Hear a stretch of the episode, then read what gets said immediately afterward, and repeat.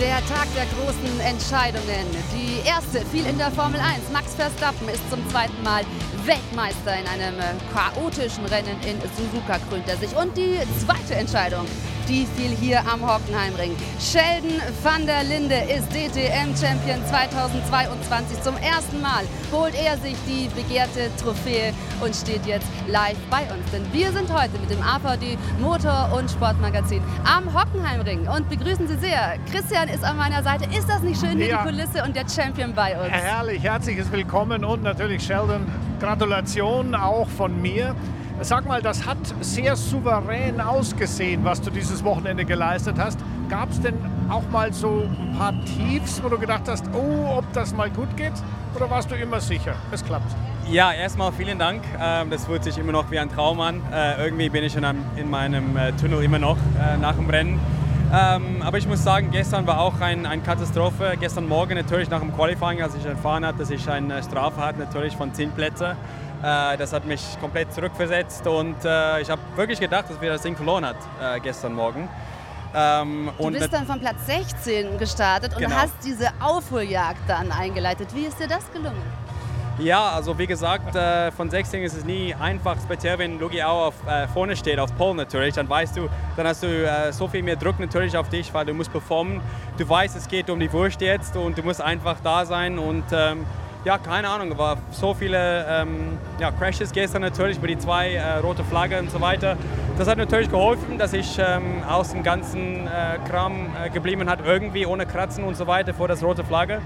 Ähm, aber ja, immer, immerhin ist es nicht einfach, äh, da durchzukommen, weil in DTM, speziell jetzt am, am letzten Wochenende natürlich, ähm, geht es um alles und jeder nimmt viel mehr Risiko natürlich. Und dann war der Vorsprung auf zwei Pünktchen geschrumpft. Wie erging es dir heute, der Tag auch zu wissen, okay, du musst das Ding heute einfach nach Hause fahren? Ja, also ist, ich kann, vielleicht kennt Christian das, das Feeling vielleicht, aber das ist eigentlich so viel Druck, als ich heute über das Ziellinie gefahren hat, war das wie 300 Kilo auf meinen Schultern weg äh, auf einmal, weil das ganze Morgen, ich habe eigentlich gut geschlafen gestern, muss ich sagen, aber wenn du aufwachst, weißt du genau, worum es geht natürlich und du weißt, du kannst es nur verlieren als Meisterschaftsführender. Jetzt hat er gerade das gesagt, auf was er sagt, du kannst von irgendeinem Punkt dann nur noch verlieren. Und wenn du als Führender in das letzte, in das letzte Rennen gehst, auch wenn es ein knapper Vorsprung war, dann hat man schon ein bisschen, ein bisschen komisches Gefühl. Und es spricht für ihn, dass er äh, jetzt ja noch ganz junger Bursche mit so viel Souveränität rangegangen ist. Also nochmal großes Kompliment von mir. Hast du dich damit mal beschäftigt oder fährst du einfach los und sagst, es ist okay? Ja klar, du versuchst, ja klar, auf jeden Fall. Aber du versuchst natürlich nach außen zu zeigen, dass es nicht dir belastet, sondern du versuchst zu zeigen, dass du cool bist, weil am Ende des Tages nur eine Schwächheit. Wenn du das zeigen auf der Kamera. Und äh, fünf, sechs Leute kamen zu mir und sagen, du musst jetzt einfach cool bleiben. Und ich glaube, das hat auch natürlich was gebracht, weil ohne das ähm, als 23-Jähriger gegen Lugi Auer, die so viel Erfahrung hat, äh, René Rast dreimal schon gewonnen, also das ist schon ein Anspruch, das zu machen, aber ja, ich, ich bin sehr happy, wie ich damit umgegangen bin. Großartig und dann ist es auch verständlich, dass diese ganze Anspannung am Ende dann natürlich abfällt. Wir schauen nochmal auf deine Zieldurchfahrt und natürlich, Christian, auch das ist nachvollziehbar, das wird dann emotional. Ja, das ist natürlich... Habe ich noch nie gesehen eigentlich.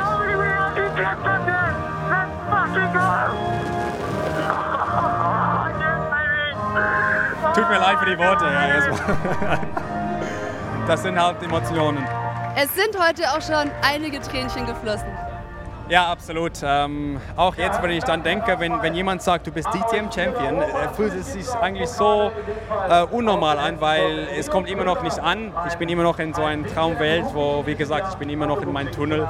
Ähm, aber ja, ich glaube, morgen, wenn ich aufwache, wird es ein bisschen besser sein, aber immerhin glaube ich, es dauert noch eine Woche.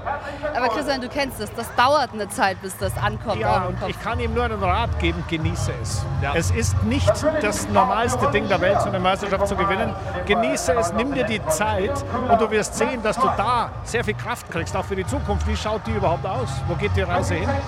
Ähm, ich hoffe natürlich in DTM zu bleiben nächstes Jahr. Ähm, auf jeden Fall ist der LMBH-Projekt in Amerika schon bestätigt für IMSA.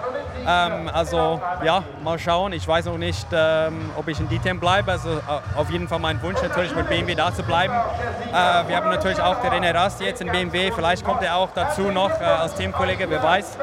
Ähm, aber ja, wie gesagt, du hast auch richtig gesagt, ich muss es jetzt erstmal genießen und äh, alles andere ist mir eigentlich wurscht. Ja, und vor allem, haben Ja, hier, die, da bist du die gestanden. Ehrung Genau der da. DTM Classic, genau.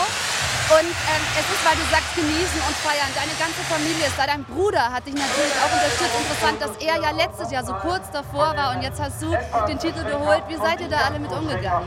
Ähm, mein Bruder hat mich sehr viel geholfen. Ich muss sagen, auch seit, seit Donnerstag, der hat mich wirklich. Ähm, ich meine, der war, wie gesagt, der war letztes Jahr im Tibel Camp selber. Der weiß genau, wie, wo er vielleicht Fehler gemacht hat. Und ähm, ja, ich habe natürlich das Vorteil als kleiner Bruder, natürlich alles zu lernen und besser zu machen.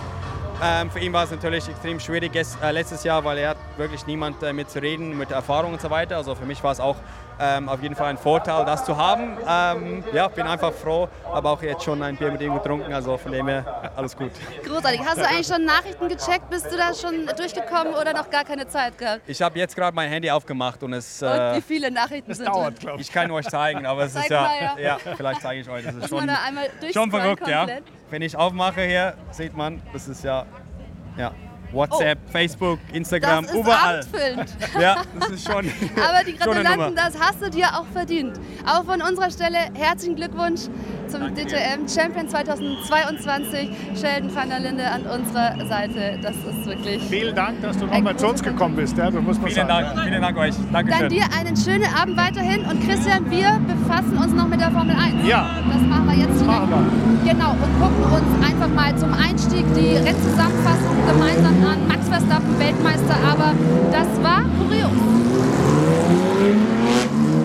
Der Grand Prix in Japan ganz im Zeichen Battle um den WM-Titel. Max Verstappen könnte sich in Suzuka zum zweiten Mal in Folge zum Weltmeister krönen. Beim Start aber erst der Schock für den Niederländer. Charles Leclerc zieht vorbei, doch Verstappen kontert sofort und geht wieder in Führung. Aber nur eine Runde lang, denn der Dauerregen sorgt für Chaos auf der Strecke und eine zweistündige Rennunterbrechung. Sebastian Vettel kollidiert beim Start und miserabler Sicht mit Fernando Alonso. Und Pierre Gasly trifft nach dem Dreher von Carlos Sainz eine Werbebande. Schlimmer noch, kurz danach erlebt er eine Horrorszene, die nicht im Bild, aber von Gasly im Funk beschrieben wird. Was zur Hölle ist das? Oh mein Gott, da war ein Bergungstruck vor mir, ich konnte ihn nicht sehen. Erinnerungen an den tödlichen Unfall von Jules Bianchi in Suzuka werden wach. Doch Gasly kommt mit dem Schrecken davon. Und Verstappen? Der wird doch noch Weltmeister und wieder herrscht Verwirrung. Das Rennen wird nochmal für 45 Minuten aufgenommen und alle glauben, dass es nur die halbe Punktzahl gibt. Auch als Verstappen als erster ins Ziel kommt, kein großer Jubel. Doch die FIA sieht die Regel anders, weil das Rennen nach der roten Flagge regulär beendet wurde und ernennt Verstappen doch noch zum Weltmeister.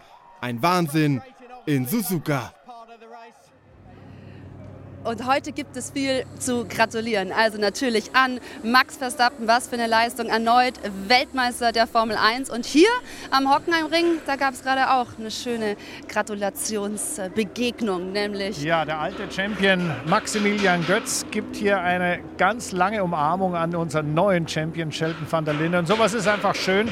Im Motorsport gibt es sowas. Da gibt man sich auf der Strecke Saures, da macht man, äh, naja, denkt man eigentlich nur an sich. Und wenn der Kollege dann gewonnen hat, Maximilian Götz ist ja da auch ein, ein echter Sportsmann, dann kommt man, gratuliert und sagt, okay, pass auf, mein Freund, nächstes Jahr bin ich wieder da. greife ich wieder an, genau. Das Gute ist, dass Sheldon direkt wusste, dass er den Titel geholt hat. Max Verstappen wusste es nicht. Ja. Christian, wie kurios ist diese Weltmeisterschaft, wenn du übers Ziel fährst und eigentlich erstmal davon ausgehst, du hast das Rennen gewonnen, ja, aber bist noch gar nicht Weltmeister und erfährst es erst danach. Also gut, äh, muss man kurz erklären, die Regel ist glasklar, nämlich das war von Anfang an, wenn man sie richtig liest, kommt hinten raus, ja, er ist Weltmeister. Aber diese Regel wurde in der Vergangenheit anders angewendet. Von Charlie Whiting zum Beispiel, der hat das anders interpretiert. Aber das, was die gemacht haben, ist völlig in Ordnung. Und dass es halt früher anders gemacht wurde, sieht man daran, dass selbst Red Bull damit nicht gerechnet hat. Aber es ist nicht so kompliziert. Aber, aber einmal noch mal Wenn- zur Erklärung, warum wenn- wurde die volle Punktzahl vergeben, wenn nicht alle Runden gefahren wurden? Wenn das Ding eine, eine, eine rote Flagge hat, hinterher wieder losfährt und ordnungsgemäß zu Ende geht, dann ist es okay.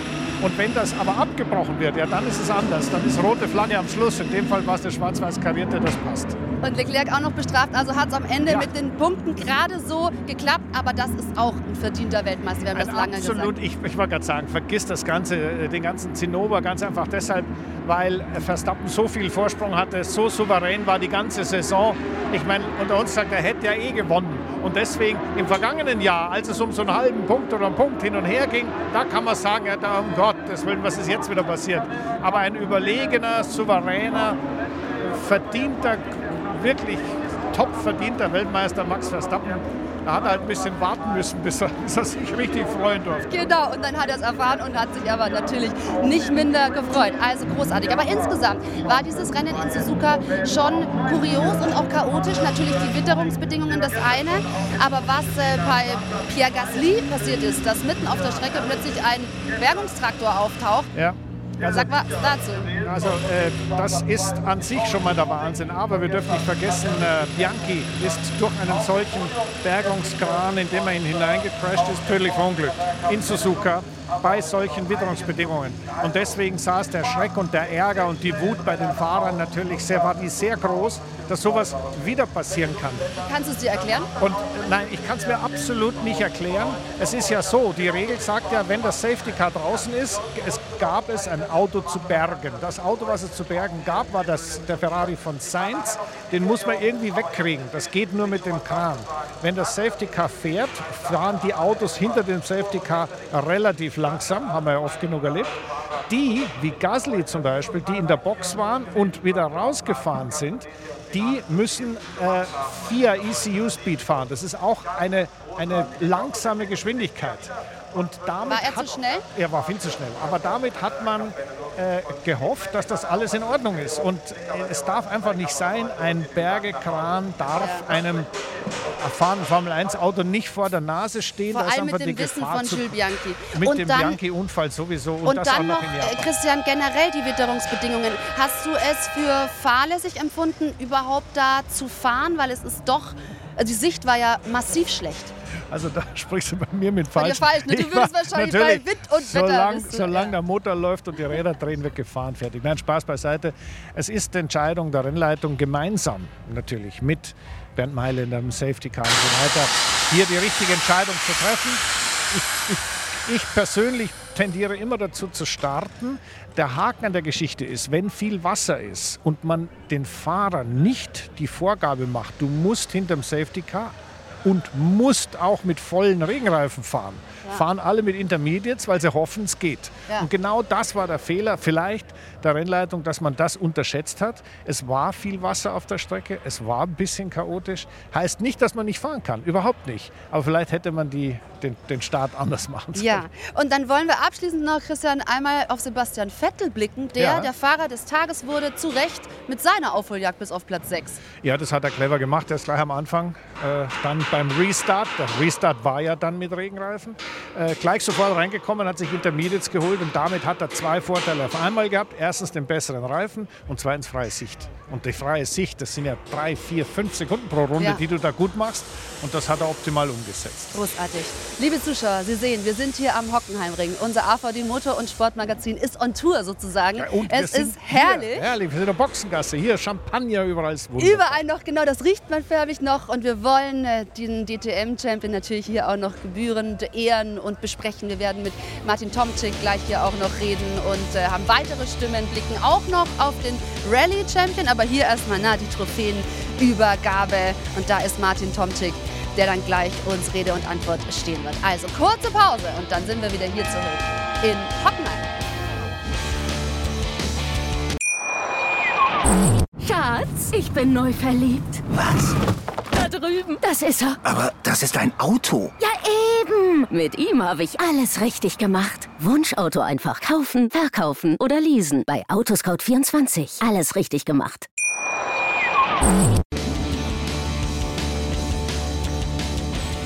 Wir sind live zurück am Hockenheimring mit dem AVD Motor- und Sportmagazin. Gerade startet hinter mir der Porsche Carrera Cup Benelux. Das hören wir dann auch gleich. Es ist herrlich, hier direkt vor Ort zu sein. Und wir haben natürlich auch jetzt geht's los.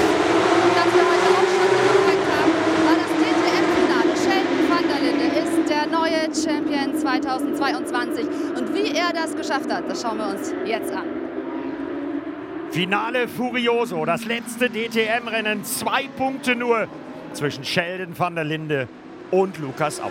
René Rast, der Polesetter, und außen in grün-weiß mit der Elf Marco Wittmann von Startplatz 4 gekommen. 19 Autos nach dem Crash Festival von gestern nur am Start. Alle anderen irreparabel. So, Wittmann vor René Rast. Zwei DTM-Champions vorne. Dann der aufhüpfige Grasser Lamborghini von Clemens Schmid. Und alles gut gegangen auch für Sheldon van der Linde im BMW mit der Startnummer 31. Hier hinter dem Audi mit der 12, hinter Dave Gordon. In der Parabolika das Beschleunigungsduell. Und hier die Zweikämpfe. Marius Zug im Run Racing Football. So gut wie noch nie. Kurz in der Wiese gewesen. Der schnellste Football der Welt. Die Berührungen, Profiteur, zwei auf einen Streich. Sheldon van der Linde. Zu diesem Zeitpunkt auf dem Weg zum DTM-Titel. René Rast, der vor dem Rennen wusste, dass er gewinnen muss. Lukas Auer mit dem Platzierungsgewicht im Metallic blau-weißen Mercedes chancenlos mit den 25 Kilo. Hier hinter Nico Müller. Und vorne an der Spitze, die konnten frei fahren. Hier das Duell Marius Zug, der jüngste der permanenten DTM-Starter im Run Racing Football Design im Duell mit Sheldon van der Linde. Der musste natürlich an die Meisterschaft denken. Platz 6 hätte ihm gereicht. René Rast, die 33. Clemens Schmid und dann die 31, der Schubert Motorsport BMW von Sheldon van der Linde. Chancenlos, Lukas Auer angegriffen hier von Kelvin van der Linde. Auch das ein brisantes Duell. Natürlich der ältere der beiden Südafrikaner bemüht, seinem Bruder zu helfen. Die Pflichtboxen, Stops, brachten noch einmal ein bisschen Bewegung rein. Hier das Duell Wittmann gegen René Rast. Dessen Reifen auf Temperatur. Und im Hinterkopf von René Rast, dem dreifachen Champion, natürlich das Wissen, ich muss gewinnen, wenn ich eine Chance auf die Meisterschaft haben will. Deshalb dieses Manöver, dieses Duell. Türgriff an Türgriff, Spiegel an Spiegel. Leichte Berührungen zweier großartiger Rennfahrer. Achtung, auf der Bremse. Marco Wittmann auf dem Bindemittel nach den Unfällen von Gästen weggerutscht. Und wieder die Berührung. René Rast, der seine einzige Chance versuchte zu nutzen im Duell mit dem BMW-Fahrer Marco Wittmann. Dann war er durch. René Rast fürs Erste. Clemens Schmid, der Profiteur dieses Duells um die Spitze. Im Grasser Lamborghini mit der 85, dicht dran an den beiden Führenden. Und dann Rast in der Wiese, in der Werbebande. Und Marco Wittmann mit der besseren Traktion in der Parabolika ohne Probleme vorbei an René Rast. Erneuter Führungswechsel. Und dann der Reifenschaden bei Clemens Schmid. Der Traum vom Podest für den Österreicher. Ein kurzer. Das auch ein Warnsignal für Sheldon van der Linde. Viele Carbonteile auf der Strecke. Da kann so ein Reifenschaden immer mal schnell passieren. An der Spitze alles sortiert. Und Sheldon van der Linde, der in sein Auto reinhorchte, wie mit rohen Eiern handeln, den BMW irgendwie nach Hause bringen. Die letzten Kilometer. Marius Zug näher dran an Sheldon van der Linde. Lichthupeneinsatz beim 19 Jahre jungen Bayern. Aber Sheldon van der Linde, der natürlich aufs Podest wollte. Denn da feiert sich so eine Meisterschaft wesentlich komfortabler. Gratulation an Marco Wittmann, gestern auf dem Podest. Am Sonntag beim allerletzten Rennen der Saison siegreich nach langer Durststrecke. Und da kommt er, der DTM-Champion 2022.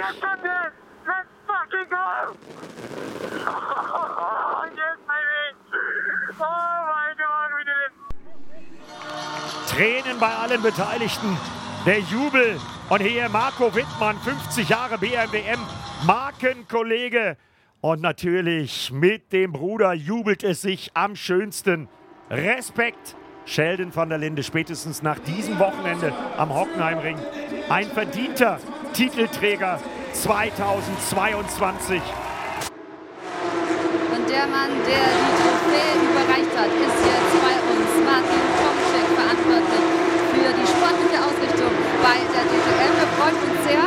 Sheldon van der Linde war bei uns. Er kann es eigentlich noch gar nicht richtig fassen, dass er DTM-Champion ist. Aber war das nicht ein gebührendes Finale? Ja, absolut. Also ich glaube, dieses Finalwochenende hat gezeigt, wie spannend denn die ganze Saison eigentlich war. Weil wenn man hier zum Finale kommt und man hat eigentlich noch rechnerisch zehn Fahrer, die um die Meisterschaft fahren können, äh, ich glaube, das, äh, das zeigt auf, wie hart umkämpft und wie eng die Saison auch 22 war. Und jetzt mit Sheldon van der Linde, einen absolut würdigen Meister, denn er hat gezeigt, auch mit seinem jungen Alter, dass er sich absolut zu einem Top-GT-Piloten dieses Jahr auch entwickelt hat in der Meisterschaft. Und unter so einem Druck äh, bis zum Schluss den zu halten in dem Alter, glaube ich, äh, muss man ganz klar sagen, dass er den verdient hat, den Ja, Meisterschaft. Christian, das zeichnet es ja umso mehr aus, wenn du bei so einem engen Feld eben dann auch die Meisterschaft holst. Ja, ich glaube, Martin Tomczyk, der äh, ja hier als Vertreter von Gerhard Berger hier alle äh, Fäden in der Hand hatte, hat natürlich eines sehr, sehr richtig gesagt und sehr gut gesagt, das kommt nicht nur hier am Wochenende. Das ist über die ganze Saison sich das entwickelt und genau darin lag letztendlich auch die Stärke von Sheldon van der Linde. War es denn für die ITR, für die, auch für die, für die Dachorganisation der DTM, äh, ein anderes Gefühl, äh, dass sich dieser Titelkampf ein bisschen, naja, ich sag mal, in die Breite gezogen hat, dass so viele immer noch Meister werden könnten, äh, konnten, als wenn einfach nur einer vorne weggefahren wäre?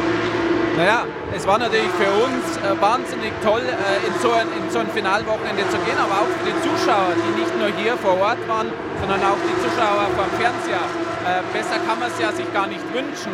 Aber ich glaube, ein Grund dafür war auch äh, dieses absolut ausgeglichene Feld mit den Herstellervielfalt, mit diesen Piloten, die wir am Start hatten, mit der Anzahl der Fahrzeuge. Und das hat sich eigentlich so in der Saison gezeigt, dass schon der Weg dorthin geht. Und wenn man sieht, auch hier am Samstag im Qualifying waren 26 Autos in 0,9 Sekunden. Äh, also da muss ich schon weit schauen, bis ich irgendwo so ein GT-Feld finde. Also von dem her sind wir wirklich zufrieden. Und auch das Sportliche auf der Strecke und auch was neben der Strecke alles so äh, los ist für die Fans. Äh, es macht einfach Spaß und macht Lust auf sehr viel mehr in 2023.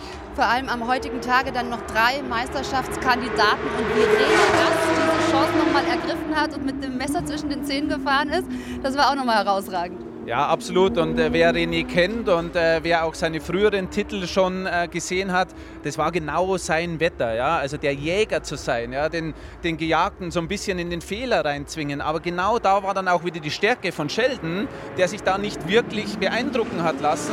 Und auch bei solchen Zweikämpfen, da wo wirklich Tür an Tür, wo die zwei wirklich um die Meisterschaft fahren, da einen kühlen Kopf zu bewahren, äh, das zeichnet einfach ein absolutes Top-Niveau aus. Ja gut, ich darf da noch was sagen dazu. Ich meine, die DTM ist ja angetreten mit der, ja, mit der Challenge. Wir wollen die beste GT-Serie der Welt sein.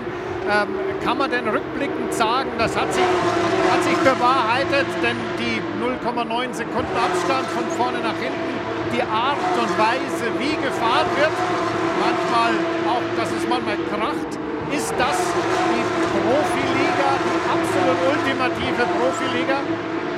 Also das ist natürlich das Ziel, aber du weißt auch, dass es immer wieder Stellschrauben gibt, die man irgendwo nachschärfen kann. Und es wird ganz klar unser Ziel auch im Winter sein, diese Stellschrauben zu finden. Nichtsdestotrotz, glaube ich, hat auch dieses Wochenende und die ganze Saison gezeigt, dass wir auf einem absolut Top-Level-Niveau hier arbeiten. Und das wird auch akzeptiert von den Teams, von den Fahrern und auch von den Herstellern. Und deswegen freue ich mich auch, wie ich auch schon gesagt habe, auf nächstes Jahr, weil der Zuspruch ist absolut da. Äh, Den sieht man nicht nur bei den Teams, sondern auch bei den Zuschauern. Und das ist auch ein, ein kleines Signal ins nächste Jahr. Jetzt muss man nur allerdings auch noch mal darüber sprechen, dass der Samstag sehr turbulent war und eben auch diverse Fahrer dann ins Krankenhaus mussten, viel gecrashed wurde. Man kann von Glück reden, dass nicht mehr passiert ist. Welche Lehren möchte man aus diesen, Christian, du hast auch gesagt, also es ist einiges an Crashs passiert in dieser Saison? Welche Lehren möchte man ziehen? Welche Konsequenzen?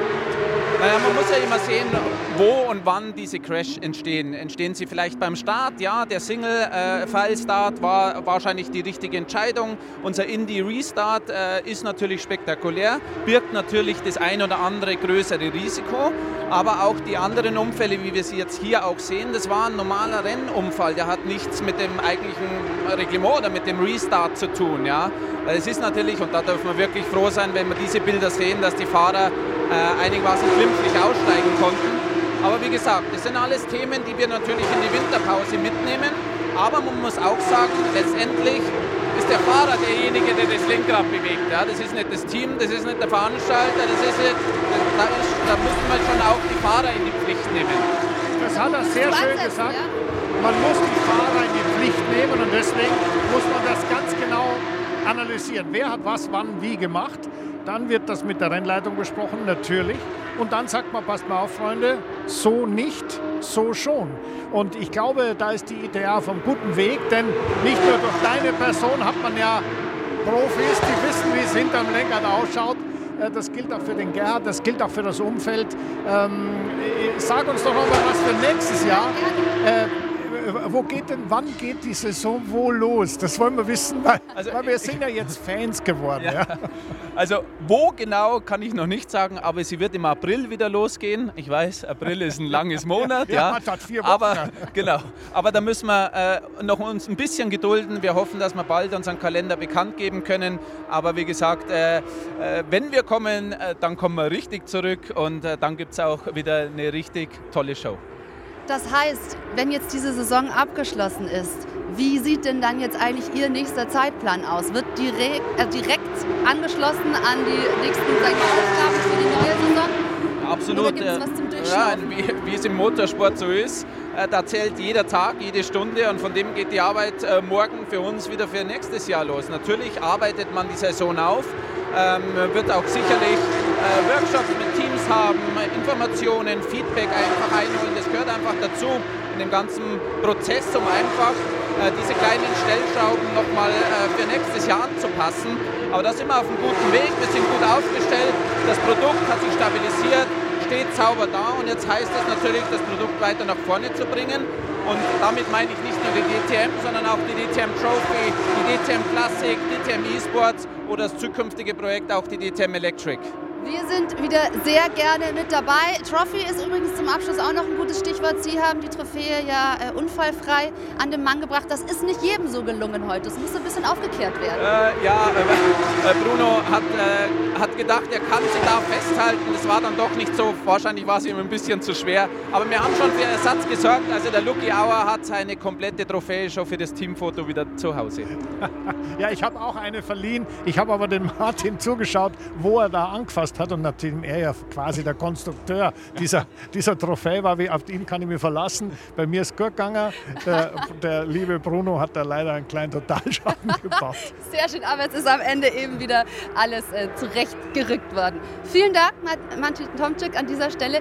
Wir haben uns auch sehr gefreut, heute hier zu sein.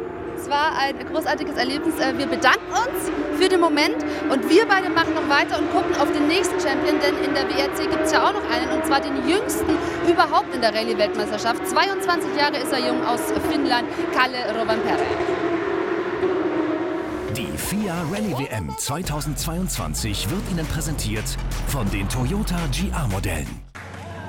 Es ist ein Rallye-Sieg für die Geschichtsbücher. Kalle Robampere und Co-Pilot Jonne Haltunen feiern in Neuseeland ihren sechsten Rallye-Sieg in dieser Saison und werden vorzeitig Weltmeister.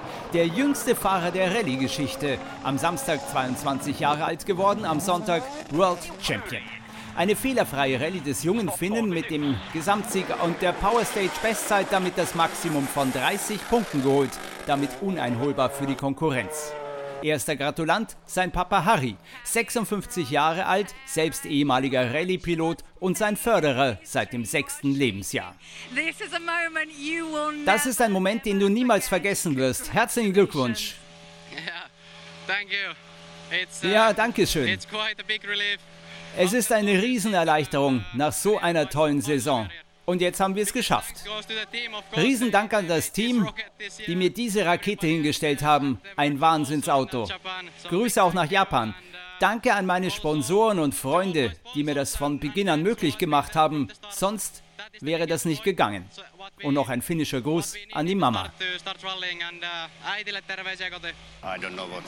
Ich weiß gar nicht, was ich sagen soll. Ich glaube, ich brauche noch ein paar Stunden, um zu kapieren, was gerade passiert ist. Aber das war schon ein gewaltiger Druck für Kalle, Jonne und auch für mich. Ich glaube, ich war das Wochenende über nervöser als die Jungs. Der einzige Fahrer in der Gesamtwertung, der die WM-Entscheidung noch hätte vertagen können, Oit Tänak, Weltmeister von 2019, wird in Neuseeland Dritter und gratuliert schon, bevor Rovampere den Zielstrich überhaupt gesehen hat.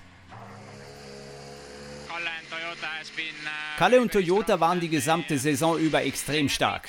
Sie haben alle fair und deutlich geschlagen. Ich drücke ihm die Daumen, dass er es jetzt auch ins Ziel bringt. Gratulation auch an Harry. Er hat als Vater alles toll gemacht, seinen Sohn so zu unterstützen. Er sollte auch stolz auf sich selbst sein. Auch der noch aktuelle Weltmeister Sebastian Ogier ist in Neuseeland am Start, wird starker Zweiter und hält damit seinen Toyota-Teamkollegen Rovampere punktemäßig den Rücken frei. Ja, ich bin mit Platz 2 zufrieden. Kalle war hier einfach nicht zu schlagen und jetzt drücke ich ihm die Daumen, dass er die letzten sechs Kilometer auch noch gut hinter sich bringt. Wir erleben hier Historisches. Ein finnischer Hackertanz in Neuseeland. Kalle Rovanperä und Jonne Haltunen sind Rallye-Weltmeister 2022 und Kalle mit 22 Jahren der jüngste aller Zeiten. Glückwunsch! Die FIA Rallye WM 2022 wurde Ihnen präsentiert von den Toyota GR-Modellen. Es ist die Sendung der Champions heute und Christian, es ist ja wirklich so herrlich hier direkt ne, den Sound der Motoren Solange ich sie kommen sehe, fühle ich mich wohl. Sehr gut. Hier läuft also noch der Porsche Carrera Cup Benelux und wir wechseln gleich mal noch die Location. Wir gehen aufs Boxendach, oder? Ja, wir gehen aufs Boxendach. Da oben haben wir ein bisschen mehr Überblick und dann äh, reden wir ein bisschen weiter über die Hintergründe, die die DTM zu dem gemacht hat, was sie ist. Und äh, ja, haben wir nochmal einen guten Gespräch. Also unbedingt dranbleiben. Wir sind gleich wieder zurück. Das AVD Motor- und Sportmagazin live vom Hockenheimring.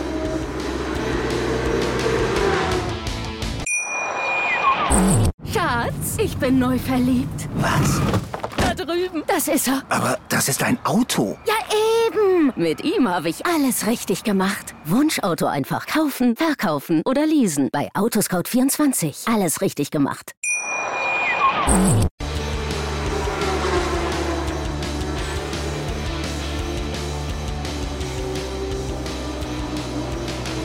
Beim AVD Motor- und Sportmagazin heute live vom Hockenheimring. Wir sind umgezogen aufs Boxendach und freuen uns jetzt, dass Lutz Leif Linden bei uns ist, der AVD-Geschäftsführer. Wir können Saisonbilanz ziehen. Es ist das Finalwochenende. In den Büchern kann man sagen, wie fällt denn das Fazit aus? Ja, es war sicherlich eine sehr spannende Saison, die wir in diesem Jahr hatten. Ähm, speziell das letzte Rennen war natürlich auch sehr außergewöhnlich, speziell der Samstag. Nichtsdestotrotz, wir haben im letzten Jahr mit 19 Autos begonnen, fahren jetzt mit 29 Autos in dieser Saison, haben Teilnehmer aus elf Ländern hier am Start und das zeigt auch schon das fahrerische Niveau. Internationale Fahrer sind hier und wollen DTM-Champion werden. Ja, Lutz, ähm, wir sollten unseren Zuschauern noch sagen, vor zwei Jahren ist diese DTM mit den GT3-Fahrzeugen sozusagen wieder auferstanden. Der AVD und du persönlich warst einer der wenigen, die wirklich fest daran geglaubt haben, dass das was wird. Was hat der AVD oder was hast du persönlich dazu beigetragen? Wie geht denn das? Was macht man denn als AVD, um eine Rennserie so erfolgreich zu machen? Naja, wir sind der sportliche Veranstalter dieser Rennserie. Das heißt, wir kümmern uns um alles, was auf der Strecke stattfindet. Aber auch zwischen den Rennen und vor der Saison sind wir mit den Planungen beschäftigt. Wir stimmen uns auch mit den Herstellern ab. Sicherlich waren wir auch daran beteiligt, dass mehr Hersteller hier vor Ort waren. Aber unsere eigentliche primäre Aufgabe ist, den Ablauf hier sicherzustellen. Nicht nur in Fällen von Unfällen wie gestern, sondern auch ganz normal. Das fängt an, wir haben Melodec Galligate hier vor Ort, ein Mediziner, der sich alle Krankenhäuser vorher anschaut, der dafür sorgt. Wir machen Bergungsübungen vor Ort mit den Streckenposten hier, genauso wie an anderen Rennstrecken in Europa, um immer den gleichen Ablauf zu gewährleisten. Genauso wie wir auch über die Einhaltung der sportlichen Regularien, die bestehen, hier entscheiden. Ganz wichtig. Und immer schauen, dass die Teams sich alle sowie auch die Fahrer daran halten. Und da interessiert uns dann natürlich brennend, woran arbeitet ihr für die kommende Saison? Jetzt haben wir schon so eine Fahrer- und Markenvielfalt. Wird sich denn viel ändern, auch am Reglement beispielsweise? Es wird sich am technischen Reglement wenig ändern, aber am sportlichen Reglement werden wir uns zu einem Workshop zusammensetzen. Wir werden natürlich dann besprechen, was können wir vielleicht hier und da noch äh, verbessern. Aber wir sind im ständigen Austausch auch immer mit den Teams während der Saison, was man eventuell verbessern könnte, verändern könnte, ob es irgendwo vielleicht ein Misunderstanding gibt wegen irgendeiner Regelauslegung. Das sind Dinge, die kontinuierlich verbessert werden. Dazu schreibt man während der Saison oder zu einem Rennen ein bestimmtes Bulletin. Und ähm, wir werden uns jetzt wieder fürs nächste Jahr zusammensetzen, recht bald schon im November, und für nächstes Jahr dann schauen, was man eventuell verbessern kann. Lutz, du leitest ja die GT-Kommission bei der FIA, bei der Internationalen Sportbehörde. Gibt es denn von den, sagen wir, vom Weltverband in Sachen DTM irgendetwas Neues, auch technisch, oder sind die ganz zufrieden mit dem, was hier so abläuft? Also wir haben ein unglaublich hohes äh, Anerkennungsmerkmal dort mit der DTM geschaffen. Sprich, die sagen, das ist die GT-Serie, die härteste GT-Serie der Welt. Ähm, und ich glaube, das kann man auch sagen, ja. nach dem, was äh, die Saison uns gezeigt hat. Und auf der anderen Seite, ja, wir werden uns natürlich mit alternativen Kraftstoffen auseinandersetzen. Wir werden im Herbst jetzt noch eine Spezifikation für drei verschiedene alternative Kraftstoffe festsetzen bei der FIA für den GT-Sport. Darüber hinaus werden wahrscheinlich auch in den nächsten zwei Jahren vielleicht Hybrid-Units äh, Einzug halten in diese Serie. Und es werden ständig neue Fahrzeuge homologiert. Wir haben in diesem Jahr drei neue Fahrzeuge bereits homologiert, sprich den BMW, den Porsche und den Ferrari für nächstes Jahr. Wir haben aber auch schon Anmeldungen von Corvette aus den USA. Der Ford Mustang wird nächstes Jahr auch homologiert werden und es wird Evo-Varianten unter anderem auch von dem McLaren und von dem Aston Martin geben. Na, das sind aber Aussichten, das sind oder? Das klingt sehr gut. Und Lutz, ein Thema, das euch und auch uns in der Sendung am Herzen liegt, ist der deutsche Rennfahrer Nachwuchs. Ähm, es droht ja vielleicht auch eine Formel-1-Saison ohne deutschen Fahrer, man weiß es ja nicht mit Mick Schumacher. Wie steht es denn um den deutschen Nachwuchs aus deiner Sicht? Ich sage sicherlich, äh, würden wir uns einen deutschen Formel-1-Fahrer in der Zukunft wünschen. Wir haben aktuell leider äh, keinen, der dort, glaube ich, als ähm, neuer Aufsteiger von der Formel 2 in Frage kommt. Nichtsdestotrotz haben wir ja junge Fahrer, wie auch ein Sheldon Wanderlinde hier als Meister heute gekürt. Und auch andere junge Talente haben hier äh, in dieser Saison gezeigt, was sie können. Wir warten mal ab, wer nächstes Jahr noch dazukommt, weil wir werden neue Autos nächstes Jahr dazu bekommen und auch das ein oder andere Team klopft an. Also wir haben eigentlich im Augenblick so ein bisschen die Luxussituation, dass fast viel mehr noch in die, äh, in die DTM rein wollen, als wir vielleicht Plätze zur Verfügung haben. Und schauen wir mal, was daraus entstehen kann. Wir haben ja gesehen, harte Competition und hohes fahrerisches Niveau und da könnte sicherlich der eine oder andere rauskommen. Ideal für die jungen Leute werden sie gleich mit der Realität konfrontiert. Sehr gut. Auf, Lutz, vielen auf herzlichen eine Dank. wollen wir auch gucken. Genau, an der Stelle bedanken wir uns. Das sind gute Aussichten. Das sind gute Aussichten. Lutz, wir machen auch dieses AVD Motor- und Sportmagazin immer mit großer Freude und haben uns jetzt auch tatsächlich sehr gefreut, mal live hier vor Ort zu sein. Also danke an der Stelle. Und jetzt wollen wir nämlich auf die junge Dame, auf Carrie Schreiner gucken, die nämlich einen 1000 PS McLaren gefahren ist. Das schauen wir uns mal an. Carrie Schreiner ist Motorsportlerin durch und durch. In diversen GT-Serien ist die 24-Jährige unterwegs. Doch trotzdem kommt es für die 1,53 Meter Powerfrau gerade im Alltag in Sachen Auto immer mal wieder zu Problemen. Wenn ich bei einer Leihwagenfirma bin mit meinem Freund, dann traut man mir nicht mal zu, dass ich den kleinen Mini fahren kann, sondern sagt, ja, fährt lieber der Freund. Und dann frage ich manchmal, äh, diese Klischees sind halt richtig nervig. Es ist Zeit, mit Klischees aufzuräumen. Kein angemessener Leihwagen für Carrie Schreiner, ein No-Go, dachte man sich beim AVD und hat sich etwas überlegt, das einer Motorsportlerin definitiv würdig erscheint. Wir sind zu McLaren gegangen und die hatten überhaupt keine Bedenken, dir dieses Auto zu geben. Wir haben dir einen 27S dabei. Hast du darauf Bock? Ja, auf jeden Fall. Ich meine, ein Mini für 100, mit 150 PS, das ist natürlich deutlich äh, herausfordernder als ein Auto mit 720 PS. Deswegen hoffentlich kriege ich das gebacken. Das sollte eigentlich kein Problem sein, doch 720 PS wohl auch für Schreiner Rekord. Zeit für einen ersten Check. Wie fühlt es sich an im McLaren? Wie man sieht, ist hier alles extrem hochwertig verarbeitet. Das Lenkrad, auch Carbonteile hat es mit drin. Ähm, hier die Pedals, wie man es im Motorsport kennt, hier runterschalten, dort hochschalten. Dann hier auch Carbon, Alcantara, also wirklich alles, was das Herz begehrt. Und vieles erinnert hier an die Boliden, die Kerry Schreiner von ihrer täglichen Arbeit auf der Rennstrecke kennt. Ein Display wie im Motorsport. Theoretisch kann man hier die ESC ausschalten und hier das gleiche für, das, für den Motor, das Ansprechverhalten vom Motor. Und ganz wichtig, die Launch Control. Alle Checks abgeschlossen, endlich darf der McLaren samt Rennfahrerin auf sein Terrain, die Straße. Gar nicht so einfach, sich da zurückzuhalten. So viel Power steckt im Briten. Und nicht schlecht, oder? Was mir auf jeden Fall sehr gut gefällt an dem Auto ist das Lenkrad. Es liegt sehr gut in der Hand. Was man oft hat, ist, dass das Lenkrad so dick ist. Gerade bei meinen kleinen Händen äh, ja, passt es perfekt und fährt sich sehr, sehr schön. Der Sitz, da klappert nichts. Und jetzt können wir Gas geben. Die Höchstgeschwindigkeit von 340 Stundenkilometern gilt es heute nicht zu knacken. Dafür muss man dann doch auf die Rennstrecke. Aber auch so macht der Achtzylinder sichtlich Freude.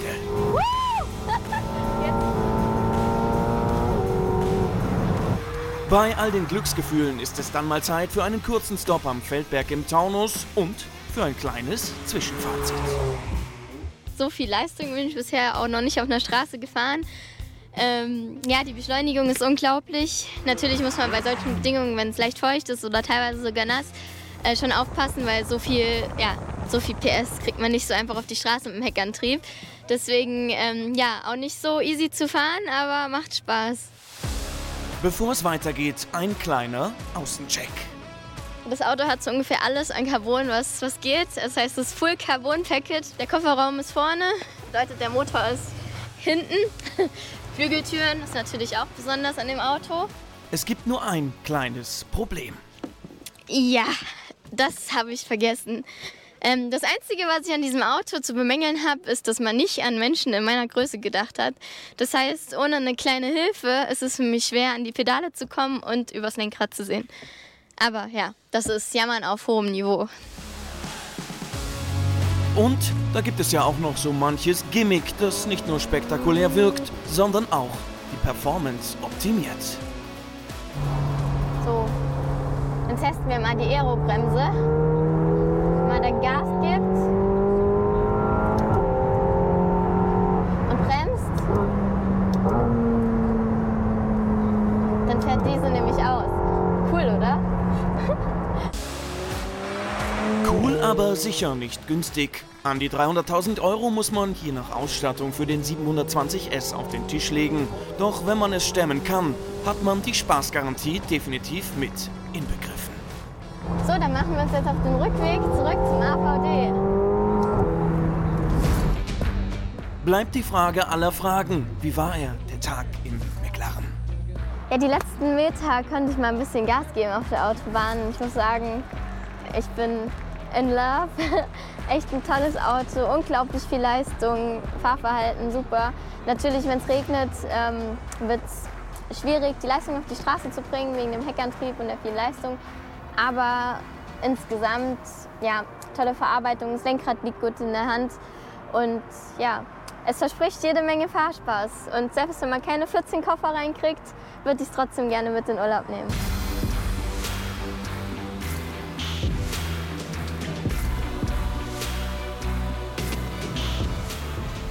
Sehr schön. Und da bleibt doch nur noch die Frage, Christian, wie war unser Tag? Ich fand ihn großartig hier. Ja, also ich natürlich auch. Du weißt, ich äh, liebe die Rennstrecke und ich versuche dich ja immer wieder hierher zu locken.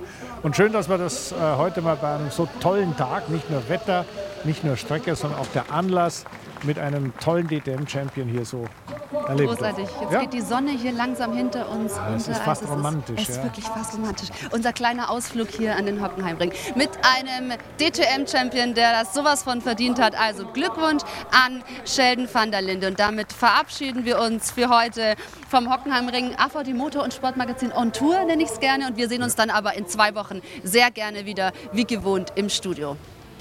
Tschüss. Tschüss, das war's von uns.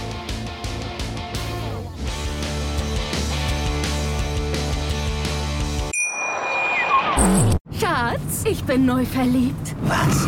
Da drüben. Das ist er. Aber das ist ein Auto. Ja, eben. Mit ihm habe ich alles richtig gemacht. Wunschauto einfach kaufen, verkaufen oder leasen. Bei Autoscout24. Alles richtig gemacht. Schatz, ich bin neu verliebt. Was? Drüben. Das ist er. Aber das ist ein Auto. Ja, eben. Mit ihm habe ich alles richtig gemacht. Wunschauto einfach kaufen, verkaufen oder leasen. Bei Autoscout24. Alles richtig gemacht.